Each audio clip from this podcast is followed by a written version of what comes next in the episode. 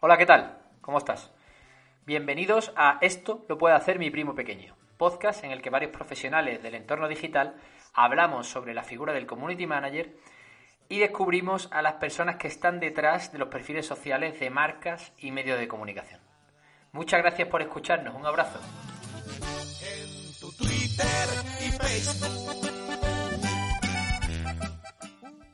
Vale, vamos allá. Vale. Vamos allá. Bueno, eh, ¿qué tal? En este episodio estamos con Pablo Gallego, jefe del equipo de redes sociales de Ogilvy, agencia de publicidad, y ex, entre otras marcas, ex community manager de PlayStation, según tengo entendido. Bueno, Pablo, bienvenido. ¿Qué tal? Muy buenas, ¿qué tal? ¿Cómo estás? Eh, ¿Quieres añadir algo a esta breve presentación que he hecho de ti? O... A ver, es que al final yo, yo soy un privilegiado, Enrique. ¿sabes? Y soy un privilegiado porque al final la, la experiencia ¿no? antes la, que he tenido con las marcas, en el caso además de PlayStation, no me dio tiempo ni casi a ser community manager, porque finalmente contratamos a otra persona porque estábamos creciendo mucho, ¿no? Entonces al final también estuve ahí de, de director, ¿no? Como de jefe de equipo, como he estado en Ogilvy. Lo que sí le he pegado un montón de caña a la marca comercial que además le pegado caña es a McDonald's, sin duda. ¿sabes? Ahí sí. Ahí, vale, vale, como community manager también. Sí. Eso no, me sonaba, pero no, no sé por qué me, me, sonaba más lo de PlayStation. Estupendo, tío.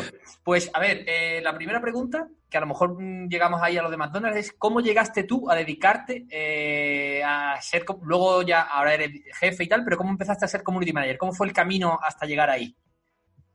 Pues, tío, la, la providencia me llevó hasta aquí básicamente porque mm, en, en 2011, ¿no? En febrero de 2011, con toda la situación que había, la crisis que había, yo comencé eh, con un blog que se llamaba Manifiesto Juventud. En ese blog lo que quería era buscar la unión de los jóvenes, ¿no? Para que al final saliéramos a la calle, porque veía cómo la gente, tío, nos criticaba y nos decían en aquella época, estamos hablando ya de casi hace 10 años, ¿no?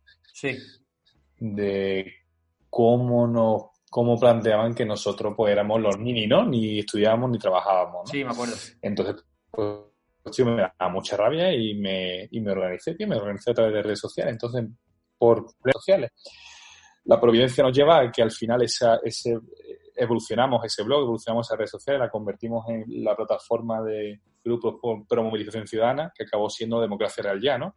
Entonces estuve en el equipo de redes sociales de Democracia Real Ya, que, que, que, bueno, que fue en su momento un caso de éxito, ¿no? Porque llegamos a medio millón de seguidores en Facebook en nada, siendo, vamos, la marca, digamos, política más grande de España, en ese sentido. Claro, Al final, claro. todas éramos, teníamos más seguidores que todos los partidos políticos de aquel momento y sindicatos juntos. Entonces era una bestialidad, ¿no? Y bueno, pues me di cuenta que obviamente no se me daba mal y me encantaba y en ese momento lo hacía por, por política, pero luego lo hice por el comer. así que sí, así acabé yo en redes sociales. Joder, no conocía, no conocía tu historia, la verdad. Sí. Y, joder, sí, viene de lejos, sí. Y entonces, esta pregunta era muy interesante teniendo en cuenta en todos los sitios en los que has estado.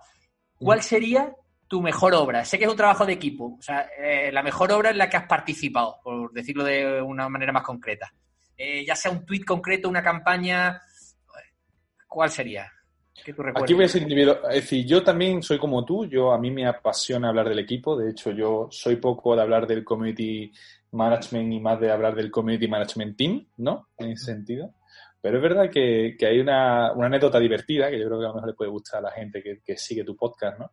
Que es una anécdota muy graciosa y, algunos dirán, joder, yo solo vi, segura. Y es en McDonald's, ¿vale? En una publicación, nosotros estamos en plena promoción de Happy Meal. El Happy Meal es un producto estrella de McDonald's, ¿vale? Y había que atraer a la gente. Y teníamos a lo, eh, teníamos Pokémon en ese momento, ¿vale? Regalando en el Happy Meal. Y entonces Pokémon en ese momento no había un lanzamiento de, de ninguna película. Bueno, sí había una película, pero no había ningún lanzamiento de ningún juego fuerte. Sí que estaba ahí, pero tampoco era, era brutal. Y entonces lo que se me ocurrió, ¿vale? era coger. Eh, yo, yo, juego, yo juego a Pokémon y sí conozco los Pokémon, ¿no? Sí. Pero al final digo, joder, tío, ¿cómo me puedo hacer como si fuera el puto profesor Oak, ¿no? Para el que no conozca a Pokémon, profesor Oak sí. es como el que más sabe de Pokémon, ¿no?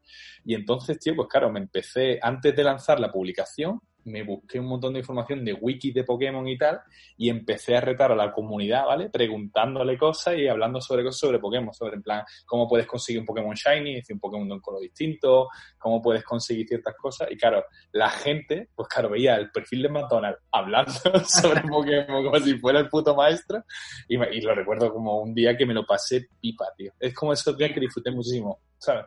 Porque la gente te decía, si el comité mayor de McDonald's te vacila, tú te calles la simila, ¿no? Los chavales estaban ahí a tope, ¿no? Es decir, podemos buscar el post que está por ahí, pero vamos, muy gracioso. ¿Y hubo alguien que te que supo más que tú o fuiste capaz de mantener el nivel ahí de experto? Porque hay gente que sabe mucho, ¿eh? Sí, tío, pero claro, es decir, yo estaba haciendo trampa, ¿sabes? yo estaba usando... Exacto, estaba usando mucha información que me he visto, intentaba buscar post súper extraños, cómo conseguir Pokémon súper extraños, ¿sabes? En plan, fue una vacilada absoluta y me lo pasé muy, muy bien. Es un gran recuerdo que tengo como ayer comercial, en sentido. Y, y, justo lo contrario, algo de, de, lo que te, de lo que te arrepientas por haber publicado, la repercusión que tuvo, que dices, joder, esto tenía que habérmelo... He aprendido que esto a lo mejor me lo tenía que haber ahorrado. Pues mira, más que una marca comercial, que normalmente los errores que he podido cometer hay una cosa que me, que me ha pasado siempre que me lleva pasando mucho, tío, aunque ya he aprendido, ¿eh? Y es que no tengo falta de ortografía, ni tengo problemas léxicos ni nada, pero al final hay una falta de ortografía lo es, que sí la cometo muchísimo, tío. Y es las tildes en las preguntas.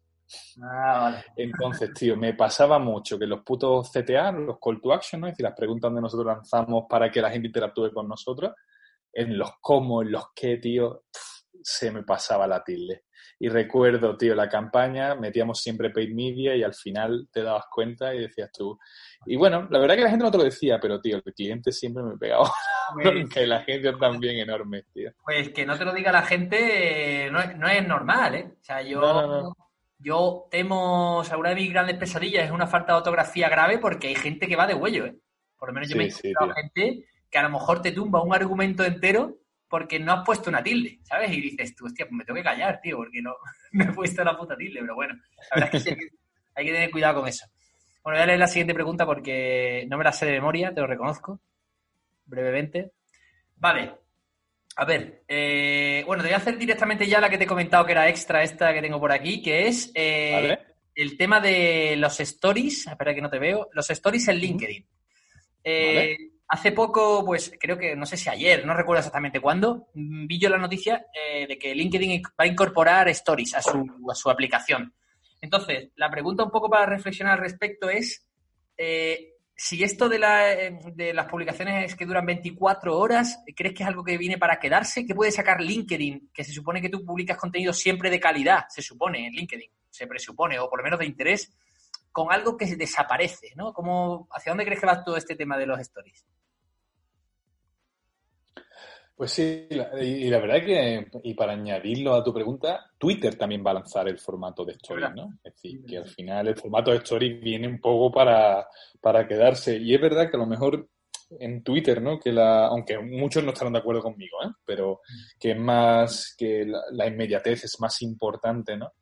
Pues al final eh, puede ser curioso a lo mejor el formato Story. En LinkedIn la verdad que me, ha, me sorprendió la noticia también. Es decir, que que saliera en, ese formato. Supongo que al final el enfoque que le darán es un enfoque, enfoque que le daremos, mejor dicho nosotros, es un poco trabajar ese formato para hablar de ese evento o esa actualidad o esas fotos que del, propio día que ha ocurrido algo significativo, ¿no? Para tu compañía, ¿no? En este caso, o para ti mismo, ¿sabes? Pero no me veo tampoco ahí contando... A lo, mejor, precisamente es para quitarle ese peso que se supone... En LinkedIn todo el mundo va con pies de plomo, ¿no? Porque al final es una red social en la que no puedes permitirte ciertas licencias, también según qué sector, gente de sectores muy serios y a lo mejor ese, eh, eso de que desaparezcan 24 horas le resta esa importancia que tiene tantas las publicaciones de LinkedIn que tienen que ser perfectas y tal, y hace que la gente se suelte un poco más y publique cosas pues más, más cotidianas y tal, como comentaba. Digo yo que puede ser un poco la idea, no sé. Eh, por tiene cosas buenas, cosas malas. Sí. Pero bueno, veremos qué tal. Todo hasta que no se ponga en práctica no, no podemos saber.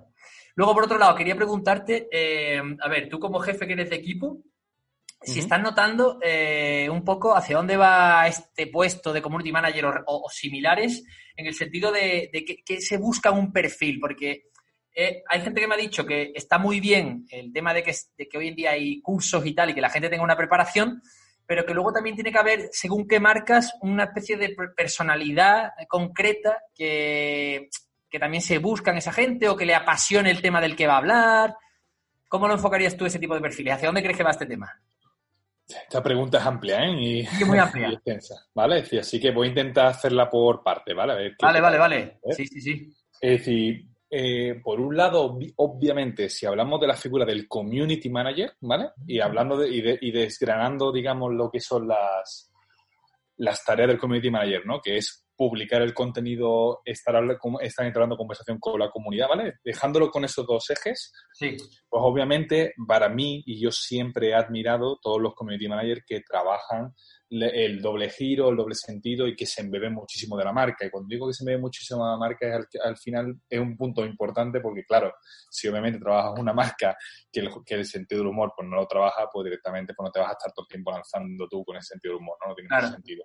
Pero sí que obviamente pues entienda bien el tono de la marca y lo, y lo trabaje bien.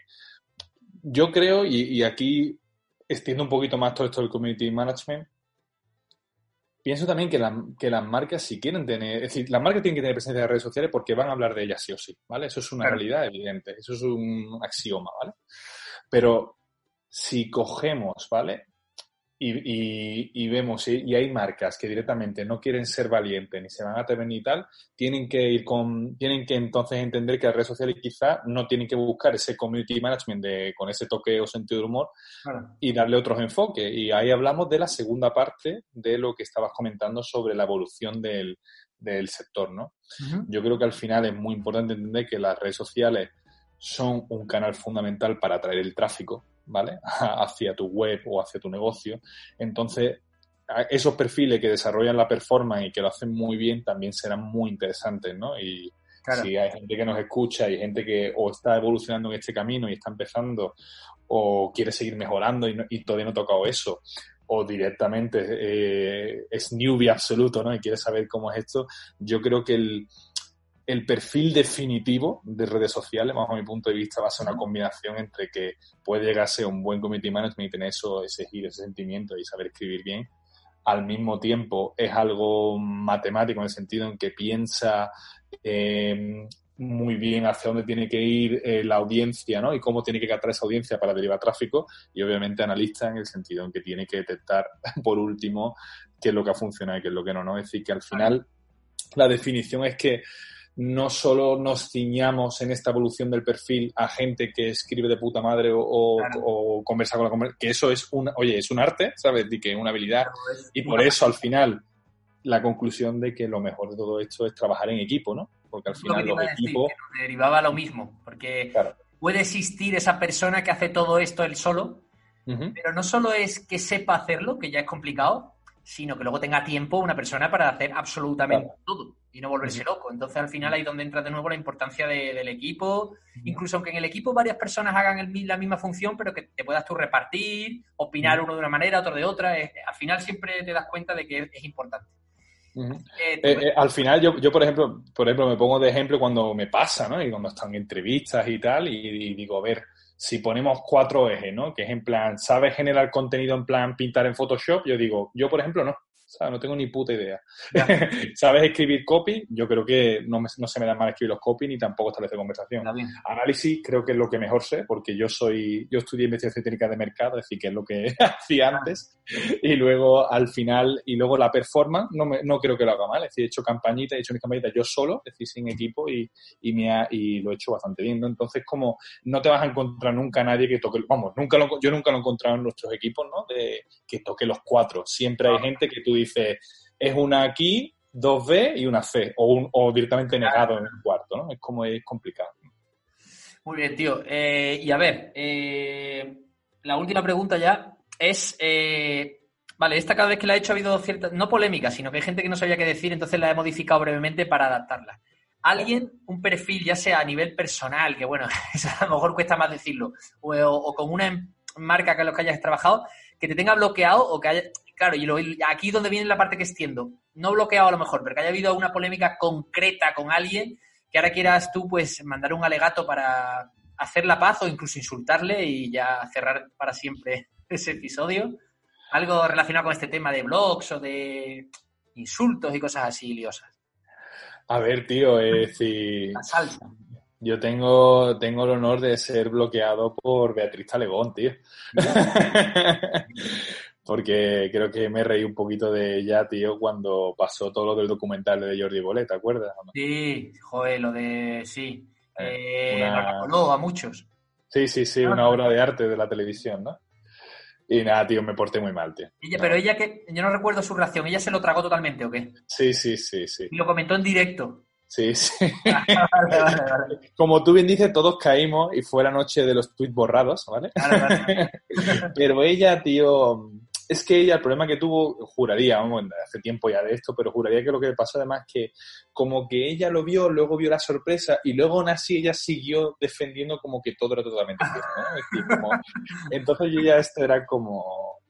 Y bueno, bueno, Beatriz, si me escuchas, tío, ahora eres independentista catalana, que eso ya no, no sabemos cómo verlo, pero bueno, aún así, tío, perdóname y, y desbloqueame que soy buena gente, tío que eh, Quique Torres aquí presente lo puede decir. Es muy, probable que, nos escuche, igual que, que Marielle, que es, trabaja en la agencia Social Mood, que es una de las personas que ha participado también en el podcast que hemos grabado hoy, eh, este alegato se lo ha mandado a Ale Subago.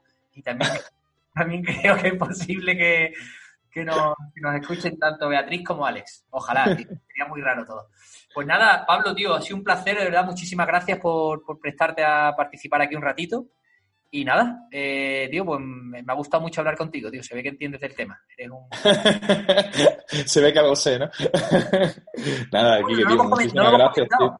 No lo hemos comentado porque lo he dado como por hecho, tío. Que, o sea, tú eres jefe de un equipo y yo estoy en ese equipo, quiero decir, que eres mi... Claro. A ver, sí, bueno, que tenemos una relación más de cliente, ¿no? Y de... pero eh, eres mi jefe, vamos, por resumir, por resumir el tema. Eh, nada, que se me había olvidado decirlo, tío, pero bueno, ya ahí queda. Venga. Pues nada, tío, un placer, eres un máquina, tío. Espero que te vaya bien este podcast. Un fuerte abrazo, tío. Voy a dejar de... Uh, vaya cosa. Enamorarse en la red